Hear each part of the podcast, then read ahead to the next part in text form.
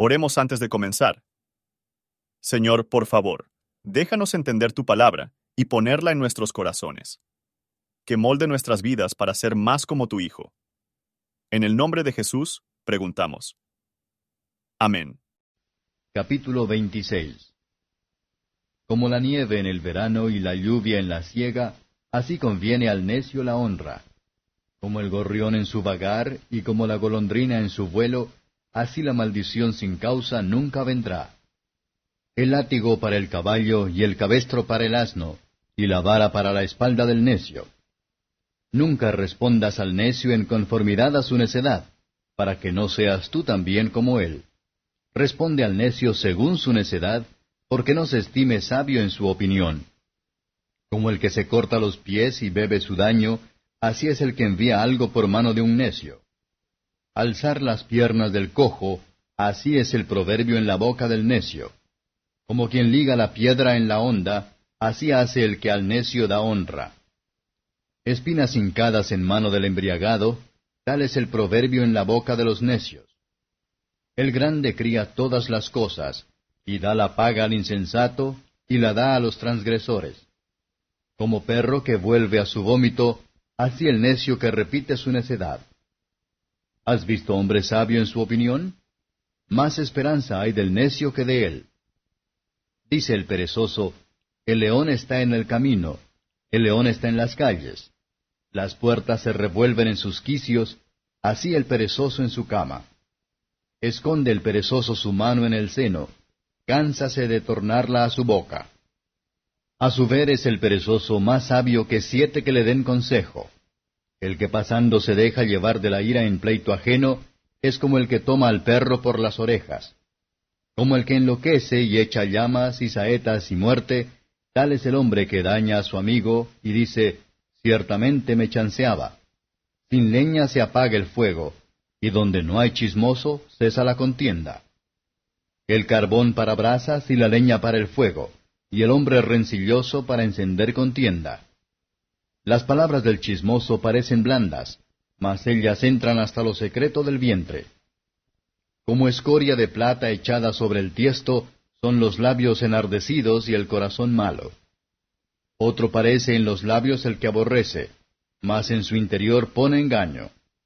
Cuando hablare amigablemente, no le creas, porque siete abominaciones hay en su corazón. Encúbrese el odio con disimulo, mas su malicia será descubierta en la congregación. El que cavare cima, caerá en ella, y el que revuelva la piedra, a él volverá. La falsa lengua atormenta al que aborrece, y la boca lisonjera hace resbaladero. Comentario de Matthew Henry Proverbios, capítulo 26, verso 1. El honor es fuera de temporada a los indignos y no aptos para ello. Verso 2 el que está maldito sin causa, la maldición hacerle más daño que el pájaro que vuela por encima de la cabeza. Verso 3. Toda criatura debe ser tratado de acuerdo con su naturaleza, sino a los pecadores descuidados y despilfarradores nunca será gobernado por la razón y la persuasión. El hombre hecho de que nazca como el pollino del culo salvaje.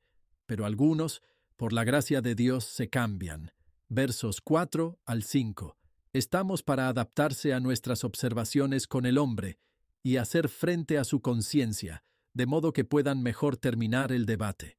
Versos 6 al 9. Los tontos no están en condiciones de ser de confianza, ni tener ningún honor. Refranes sabios como un hombre insensato, entrega y las aplica, pierden su utilidad. Verso 10. Este versículo puede o bien declarar la forma en que el Señor, el Creador de todos los hombres, se ocupará de los pecadores en función de su culpabilidad, o cómo el poderoso entre los hombres debe deshonrar y castigar a los malvados. Verso 11. El perro es un emblema repugnante de esos pecadores que regresan a sus vicios. Segundo Pedro 2 verso 22. Verso 12. Vemos más de uno que tiene algo de poco sentido, pero está orgulloso de ello. Esto describe a aquellos que piensan que su estado espiritual para ser bueno, cuando en realidad es muy malo. Verso 13. El indolente odia todo lo que requiere de atención y trabajo, pero es una tontería para asustar a nosotros mismos de los deberes reales por las dificultades imaginadas. Esto se puede aplicar a un hombre perezoso en los deberes de la religión. Verso 14. Después de haber visto al hombre perezoso en el miedo de su obra, aquí lo encontramos en el amor con su facilidad corporales facilidad es la triste ocasión de muchas enfermedades espirituales. Él no se preocupa de conseguir adelante con su negocio. Profesores perezosos se convierten de este modo. El mundo y la carne son las bisagras en los que se colgaban, y aunque se mueven en una línea de servicios externos, sin embargo, no son los más cerca del cielo. Verso 15. El perezoso es ahora fuera de su cama, pero él podría haber estado allí para cualquier cosa que pueda llevar a cabo en su trabajo. Es común que los hombres, que no cumplirán con su deber, para fingir que no pueden. Los que son perezosos en la religión no estarán en los dolores para alimentar sus almas con el pan de la vida, ni para ir a buscar en las bendiciones prometidas por la oración. Verso 16. El que se esmera en la religión sabe que está trabajando para un buen maestro y que su trabajo no será en vano. Verso 17. Para hacernos ocupado en otros asuntos de los hombres es para empujar a nosotros mismos en la tentación. Versos 18 y 19. El que los pecados, en broma, se arrepientan en serio, o su pecado será su ruina. Versos 20 al 22. Contención calienta el espíritu y pone a las familias y las sociedades en una llama. Y ese fuego que comúnmente se encendió y mantuvo encendida por murmuradores y detractores. Verso 23. Un corazón perverso disfrazándose. Es como un tiesto, la escoria de la plata. Versos 24 al 26. Siempre desconfiar cuando un hombre habla razonable, a menos que lo conoces bien. Satanás, en sus tentaciones, habla justo, como lo hizo con Eva, pero es una locura para dar crédito a él. Verso 27. ¿Qué dolores hombres toman para hacer mal a los demás?